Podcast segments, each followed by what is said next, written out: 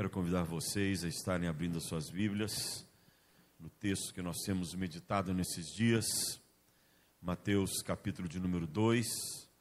Vamos ler apenas três versículos, do versículo 9 ao versículo de número 11. Evangelho de Mateus, capítulo de número 2, do versículo 9 ao versículo de número 11. Nos diz assim a palavra do nosso Senhor e Deus. Depois de ouvirem o rei, partiram. E eis que a estrela que viram no oriente os precedia, até que chegando, parou sobre onde estava o menino. E vendo eles a estrela, alegraram-se com grande e intenso júbilo. Entrando na casa, viram o menino com Maria, sua mãe. Prostrando-se, o adoraram e, abrindo seus tesouros, entregaram-lhe suas ofertas: ouro, incenso e mirra. Meus amados, esse é um, é um texto muito precioso da palavra do nosso Senhor e Deus, que de uma maneira muito interessante ele foi apresentado apenas pelo evangelista Mateus. Isso ocorre de maneira proposital, lembrando que o Evangelho de Mateus é o evangelho que foi escrito para evangelizar os judeus. Rapidamente você deve se lembrar que dos quatro evangelhos, cada um tinha um objetivo: Mateus para os judeus, Marcos para os romanos, Lucas para os gregos e João é o evangelho universal para toda a humanidade. Mas Mateus ele tem essa preocupação toda especial em poder chegar e, e começar a revelar aos judeus quem era Jesus. E ele abre exatamente o seu livro falando sobre a genealogia de Jesus, para apresentar Jesus como sendo o rei. Logo depois dessa genealogia, ele conta como foi o nascimento de Jesus e chega até esta maravilhosa declaração sobre os sábios, os reis magos, os estudiosos daqueles dias que eram formados em astronomia, medicina e também algumas outras artes. E ele vem falando de uma comitiva que vai até Jerusalém, para depois poder chegar até Belém. Uma comitiva que vem não só formada por três homens, como muitos acham, chamando de os três reis magos, mas os estudiosos dizem que eles eram um grupo muito maior e que esses três apenas representavam três divisões que existiam dentro do grupo dos reis magos e por isso eles vão até Jesus, ali colocam seus presentes, apresentam aquilo que eles queriam ah, levar até onde estava o Messias mas a maneira interessante é que eles chegam até onde Jesus estava com o propósito de adorá-lo. E Mateus vem e apresenta essa ideia. Eles foram ali para adorar ao rei. Jesus é o rei que veio para ser adorado. Ele veio para receber o nosso louvor. Ele veio para receber a nossa adoração. E eles chegam ali exatamente para ensinar isso, o rei que veio para ser adorado. E nessa manhã nós vamos falar sobre essa visão que Mateus coloca para nós sobre como temos adorado a Jesus. Temos realmente adorado a Jesus como deveríamos fazê-lo? Ele tem recebido a nossa adoração de maneira genuína e de maneira verdadeira? Mas antes de nós falarmos sobre isso, permitam-me trazer ainda outras duas grandes verdades de maneira bem sucinta, que nós encontramos nessa narrativa do capítulo 2 de Mateus e que vale a pena nós prestarmos atenção. Vale a pena quando você chegar em casa refletir um pouco mais nessas duas outras verdades que eu vou só mencionar para vocês nessa manhã. E a primeira delas é: os sábios chegam procurando o rei. E se você voltar no versículo de número 2 do capítulo que nós lemos nessa manhã, diz assim: E os sábios perguntavam: Onde está o recém-nascido rei dos judeus? Isso nos leva a uma pergunta: Que rei nós temos procurado? Que rei? O mundo hoje tem procurado muitos reis, mas não tem procurado o rei verdadeiro, aquele que merece o nosso louvor, aquele que é digno da nossa adoração, aquele que realmente nós deveríamos colocar todo o nosso empenho, toda a nossa força, toda a nossa capacidade para tê-lo nas nossas vidas. O Rei Jesus, então, a pergunta para você refletir também será essa: que rei tu tens procurado? Uma segunda verdade também interessante nesse texto é que aqueles sábios e pastores, ou cientistas, assim como os pastores que nós encontramos em João e, e em Lucas vai, vai falar sobre eles mais precisamente, eles chegam até Jesus, mas eles não eram judeus. Os reis magos não eram judeus. Quem eles eram? Persas. Haviam vindo da região que hoje nós conhecemos como Irã, Iraque e também parte da Turquia. Eram homens que eram de várias regiões ali da antiga Pérsia, e eles vêm até Jesus para adorá-lo e são recebidos para adoração ao Senhor. Isso nos dá uma ideia fantástica. Jesus não é rei apenas para os eleitos. Jesus é rei para todos aqueles que o buscarem. Jesus não é apenas para um grupo que foi selecionado, que foi preparado e que eh, Deus já sabia desde antes da fundação do mundo que eles eram os eleitos então Jesus veio apenas para despertar este. Isso não é verdade. Isso é um contrassenso em relação à palavra do nosso Senhor e Deus. A palavra está nos deixando de forma clara que Jesus está aberto para todos aqueles que queiram chegar até Ele de coração quebrantado para adorar a este Deus, para entregar a Ele o louvor, para reconhecê-lo como Senhor. Então, olha que maravilha! Este rei que nós estamos falando, que é o cumprimento da, da profecia já do Antigo Testamento, é um rei que está aberto para mim, está aberto para você, está aberto para cada um de nós, para todo aquele que se achegar a Ele. Ele está pronto a nos receber indistintamente, Ele tem o coração voltado para você. Então Ele é rei de todos. O problema é que nem todos o querem como rei. Então essa é uma dificuldade. Ele é rei de todos, mas nem todos o querem. Mas este rei, ele deve ser adorado. E voltando aqui à nossa premissa inicial, falamos exatamente sobre esses sábios que chegaram para adorar a este rei, como os pastores chegaram para adorar ao Senhor, e se você for para Lucas, capítulo de número 2, ali você vai encontrar que este rei foi adorado por anjos, adorado pelos pastores, e Mateus nos fala que ele foi adorado pelos sábios. Então ele é o rei que espera a adoração de todos nós. É o rei que veio para que possa receber o nosso louvor, a nossa gratidão e a nossa adoração. E aqueles sábios chegam até aonde estava o Messias. Ao entrarem numa casa, e aqui, segundo estudiosos, Jesus já não está mais na estrebaria, e é outra visão maravilhosa que nós precisamos aprender como igreja, que Jesus tinha que nascer numa estrebaria. As pessoas às vezes ficam compungidas, tristes, ao dizerem: pobre Jesus, nasceu numa estrebaria. Ele tinha que nascer.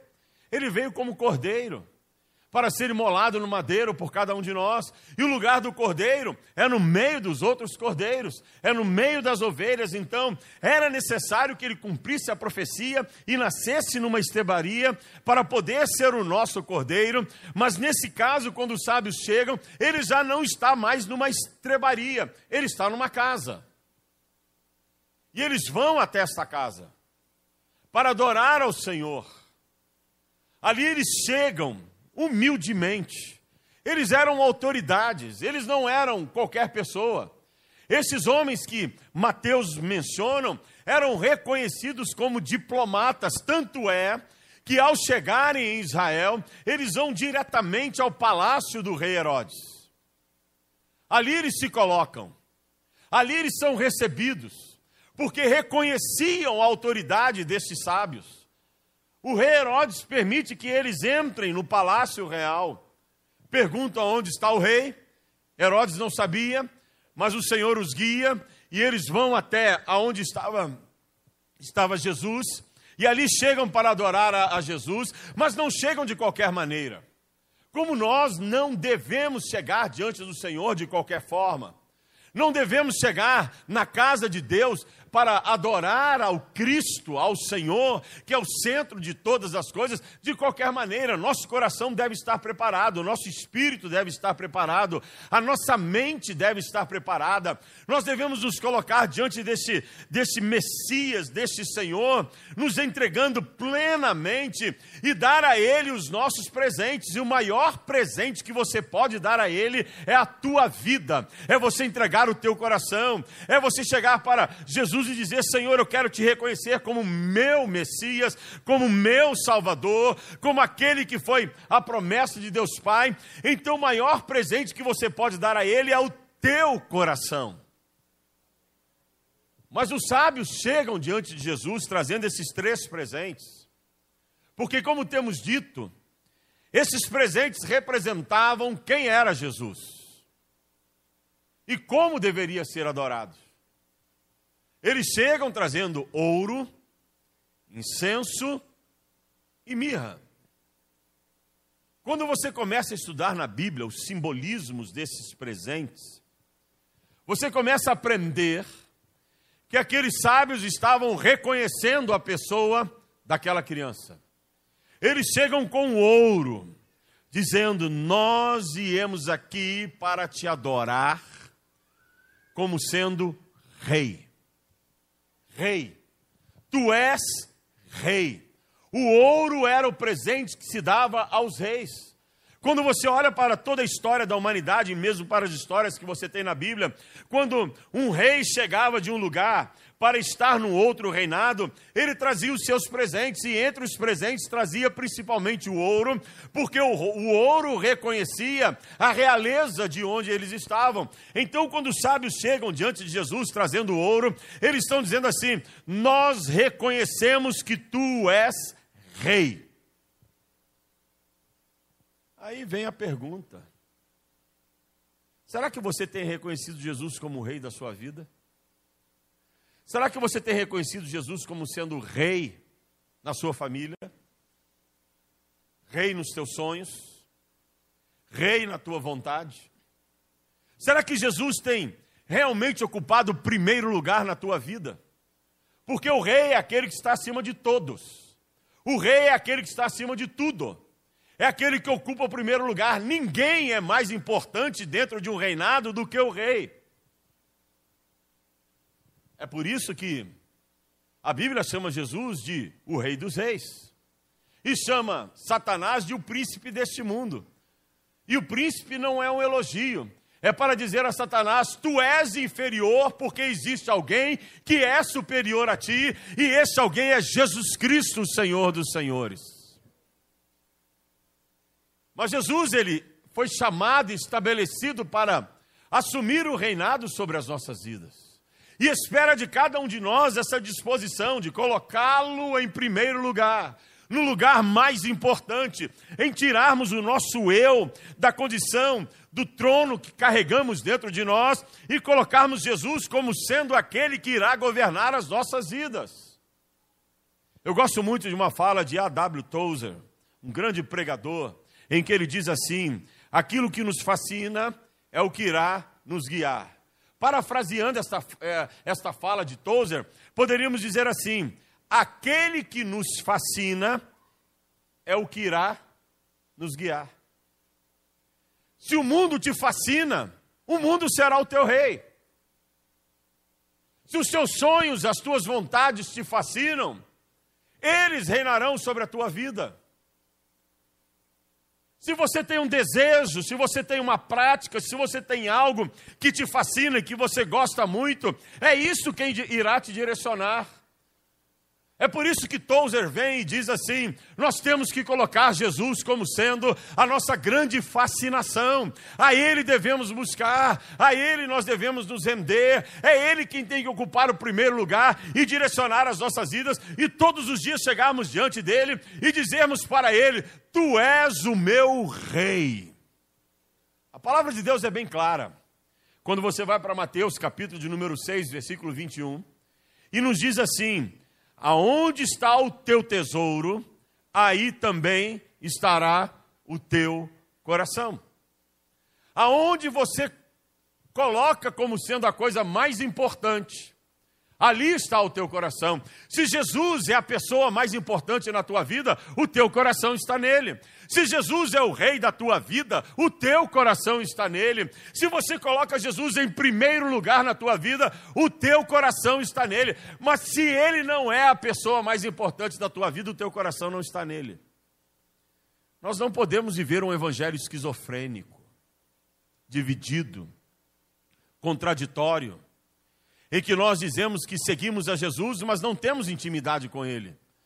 Que colocamos Jesus em primeiro lugar na nossa vida, mas nós estamos vivendo o nosso próprio eu, a nossa própria vontade, o nosso próprio querer. Nós não podemos dizer que somos adoradores de Jesus Cristo se nós não o colocamos em primeiro lugar como nosso Rei. E Ele sabe quem chega diante dele para adorá-lo como Rei. Ele sabe e conhece o teu coração, conhece a tua conduta, conhece o teu pensamento, como conhece o meu coração, a minha conduta e o meu pensamento. Então, quando nós chegamos na casa de Deus, Ele sabe quem veio aqui para adorá-lo, porque Ele é rei de sua vida, Ele é rei do seu coração, e Ele espera que nós façamos isso, cheguemos diante do altar dele e possamos declarar, não para os homens, mas no mundo espiritual: Jesus Cristo é o meu rei. Mas eles não apenas declaram Jesus como rei, eles também vêm através do segundo presente e declaram Jesus como sendo o sumo sacerdote. Quando eles entregam o incenso, o incenso, ele era usado no Antigo Testamento. Quando o sumo sacerdote entrava no lugar santíssimo, e ali ele iria orar pelo povo, pedindo perdão pelos pecados da nação, ou pedindo a Deus que abençoasse a nação, e ali ele acendia o incenso, e não era um pavio como vocês veem hoje em algumas feiras em que você encontra aquele, aquele canudinho de incenso. Não, eram pedras. O incenso eram pedras que eram colocadas no fogo e aquilo soltava uma fumaça. E segundo a tradição, se a fumaça subisse, é porque havia chegado até Deus e Deus havia recebido a oração. Se não subisse, é porque a oração não havia sido recebida por Deus. Mas o sumo sacerdote era aquele que ficava entre Deus e o povo, que intermediava. Era o intermediário, inclusive essa palavra sacerdote é muito interessante, porque ela vem da junção de dois termos, sacer e dote. Sacer significa o que entrega. Dote é presente. Então, é aquele que entrega o presente. O sacerdote é aquele que entrega as nossas orações a Deus. O sacerdote é aquele que entrega os nossos pedidos a Deus. O sacerdote é aquele que entrega o nosso clamor a Deus. Então, a palavra do Senhor vem, e em vários textos, vem dizendo que Jesus Cristo é o nosso sacerdote, é o nosso intermediário, é aquele que está entre nós e Deus. Tanto é que quando você olha para o Evangelho de João, você vai encontrar João dizendo assim: o próprio Jesus declara: Eu sou o caminho, a verdade e a vida. Ninguém vem ao Pai a não ser por mim. Ninguém chega a Deus a não ser por Jesus Cristo. Ele é o nosso intermediário. Então, a todo momento, nós devemos colocá-lo como sendo aquele que vai nos intermediar diante de Deus que vai nos representar e vai levar o nosso clamor, vai levar as nossas angústias, e Ele espera que nós façamos isso, que o busquemos em cada momento de angústia, de aflição, de dor, de desespero, que cheguemos até Jesus quando nós cometemos um pecado e não deveríamos cometer o pecado, mas quando alguém comete o um pecado, Ele é o nosso advogado, diz a palavra do Senhor, que vai chegar diante de Deus e dizer: Senhor, ele está quebrantado, ele está com o coração compungido, arrependido, perdoa-lhe o, o pecado, e o Senhor ouvirá a nossa oração e nos perdoará de todos os nossos pecados, porque o nosso intermediário assim clamou por cada um de nós. Mas às vezes, ao invés de nós procurarmos a Jesus, procuramos homens.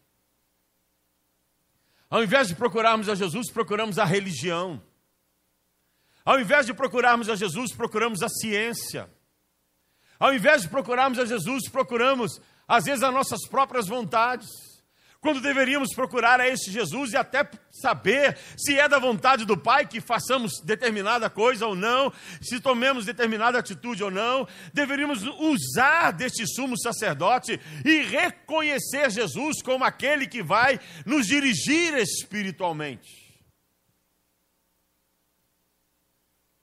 Aqueles sábios chegaram diante de Jesus com a mirra, com a mirra, dizendo: tu és também o nosso sacrifício. Então, olha que maravilha. O ouro representa a realeza. O incenso, que Jesus era o sacerdote. E a mirra, que Jesus é o nosso sacrifício. A mirra era um perfume usado para ser derramado sobre o corpo de alguém que havia morrido alguns dias. Vocês vão se lembrar, e os textos bíblicos falam sobre isso, que logo depois de passado o sábado, porque vocês se lembram que Jesus morre na tarde de sexta-feira, o corpo é levado para o túmulo de José de Arimateia, ali ele vai ficar todo o dia de sábado, que era o Shabá, o dia de descanso dos judeus. Na madrugada de domingo, Jesus ressuscita. Mas na madrugada de domingo, as mulheres vão até o túmulo onde Jesus estava e iam levando a mirra para derramar o perfume sobre o corpo, para que pudesse assim não ficar aquele, aquele, aquele cheiro se alguém fosse visitá-los. Então a mirra era muito usada para isso, para reconhecer que aquela pessoa havia morrido. Os sábios, quando chegam diante de Jesus, eles não chegam para dizer: Olha, tu estás morto. Mas eles chegam para dizer: Tu és o nosso sacrifício. Tu és aquele que veio para pagar o nosso preço pelo pecado. Tu és aquele que veio para assumir no madeiro a nossa condenação. Tu és aquele que veio para assumir a nossa condição de que não éramos merecedores de nada, mas tu viestes para pagar o nosso preço, como diz lá em Isaías. Certamente ele tomou sobre si todas as nossas enfermidades e pelas suas pisaduras nós fomos sarados. Toda a maldição que estava sobre nós foi lançada sobre ele. Então eles estão dizendo, aqueles sábios, de que Jesus era o sacrifício pelo pecado da humanidade. Ele veio para nos libertar da pior de todas as enfermidades. E a pior de todas as enfermidades chama-se pecado. O pecado é que destrói o homem. O pecado é o que destrói famílias. O pecado é o que destrói este mundo. Às vezes nós olhamos para a condição que nós temos nesse mundo e não entendemos o que acontece nessa sociedade e no mundo em que nós vivemos. Mas quando você começa a analisar e estudar as atitudes do homem, as atitudes que você tem na humanidade, você logo descobre que isso é originário do pecado. Jesus veio para combater o pecado. Mas não o pecado da humanidade que está lá fora, porque esse jaz no maligno, diz a palavra. Mas o pecado que está no teu coração.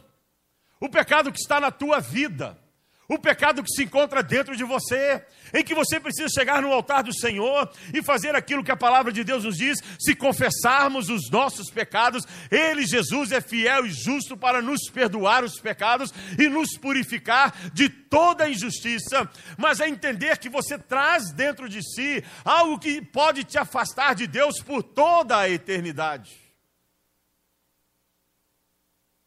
Mas Jesus veio para morrer no madeiro para nos dar a condição de sermos remidos dos nossos pecados, resgatado da condição de condenados, porque o homem sem Cristo ele nasce condenado ao inferno.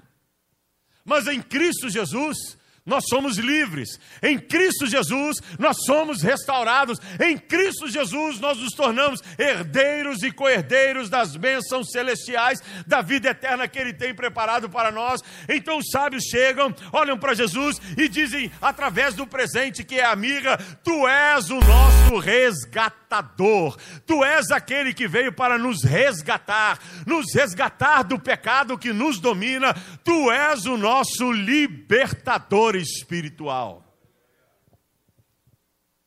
Aqueles homens reconhecem quem era Jesus. Eles adoram Jesus através desses presentes. E Jesus espera de cada um de nós que o adoremos, que o adoremos da mesma maneira dos sábios. Senhor, tu és o meu rei. Senhor, Tu és o meu guia espiritual, o meu sacerdote. Senhor, tu és o meu sacrifício aquele que pagou o alto preço por mim naquele madeiro, para que hoje eu tivesse vida e vida eterna. Esta é a verdadeira adoração que o Senhor espera de nós. A palavra de Deus nos diz que o Senhor procura adoradores que queiram adorá-lo em espírito e em verdade. O Senhor procura adoradores que queiram reconhecer Jesus Cristo como sendo o rei da sua vida, que queiram reconhecer Jesus Cristo como sendo o seu guia espiritual e que queiram reconhecer Jesus Cristo como sendo o seu salvador pessoal, o que pagou o alto preço naquele madeiro por nós. O Senhor procura adoradores que o adorem em espírito e em verdade. Queres tu ser um desses adoradores? Tem sido tu um desses adoradores? Nessa manhã o Senhor permitiu que você ouvisse esta palavra, para que você pudesse chegar diante do Rei dos Reis, do Senhor dos Senhores, do sumo sacerdote, do nosso sacrifício e dizer: Eu te reconheço, entrego a ti o meu coração e quero ser um adorador que te adore em espírito e em verdade. Fecha os teus olhos, curva a tua cabeça. Essa é a palavra de Deus para nós nesta manhã. Aqueles homens chegaram diante do Messias trazendo ouro, incenso e mirra. Chegaram para adorar ao Messias como rei, sacerdote e o grande sacrifício que representa o amor de Deus por nós. Deus está procurando homens e mulheres que queiram fazer isso. Deus está procurando homens e mulheres que queiram reconhecer Jesus Cristo como sendo o Rei de suas vidas. Que entreguem os seus corações a este Cristo para que Ele possa guiá-lo. E o recebam como sendo o que pagou o alto preço por nós naquele madeiro. Pagou o alto preço por nós ali na cruz. O Senhor espera nessa manhã que você tenha essa atitude. Que você possa colocar-se na presença deste Deus e dizer: Eu quero, eu quero reconhecer Jesus como meu Rei, eu quero reconhecer Jesus como que pagou alto preço por mim naquele madeiro, eu quero reconhecer Jesus como sendo o meu sacerdote. Tu podes fazer isso aonde você se encontra nessa manhã, mesmo assentado. O Senhor conhece o teu coração. Ele é o Deus que ouve as nossas orações, que ouve o nosso clamor. E nesse momento os ouvidos do Senhor estão inclinados para você estão inclinados para ti, para que tu possas falar com Ele e permitir que Ele venha e tome posse da tua vida. Eu vou orar contigo nessa hora. Pai, nós queremos colocar cada vida neste momento que se rende a Ti, que te reconhece, Senhor Jesus, como Rei, que desejas que Tu sejas o guia espiritual, mas que acima de tudo, te professa como sendo o Salvador, pedindo perdão pelos pecados, quebrantando-se aos teus pés e pedindo que tu recebas para que eles possam te servir a cada dia. Toma cada oração nessa hora, limpa cada coração, limpa cada vida, limpa, Senhor, cada mente que neste momento se rende a Ti que saiamos daqui não apenas dizendo que palavra boa ou que palavra linda, mas que saiamos daqui praticando esta palavra que foi pregada nesta manhã, porque é isso que alegra o teu coração. É isso que traz prazer a ti, ó Senhor. Então faça a tua obra em cada vida nesta manhã. Receba aqueles que te reconhecem. Ministra a tua graça. Derrama do teu perdão. Opera com teu poder. Que a tua obra se faça em cada vida nesta manhã, porque é isso que nós desejamos. Oh Deus, queremos te adorar verdadeiramente. Queremos te adorar como sendo o nosso Rei, como sendo o nosso sacerdote, como sendo o nosso sacrifício, porque tu és digno de todo o nosso louvor e de toda a nossa adoração. Assim nos entregamos a ti e declaramos a tua bênção sobre cada vida, em nome de Jesus Cristo. Amém. Senhor. Que você possa praticar essa palavra na tua vida, no teu coração a cada dia e a cada instante. Nós temos alegria nessa manhã de termos um tempo de celebração do nosso Natal com as nossas crianças. Então nós vamos passar essa programação especial preparada por eles.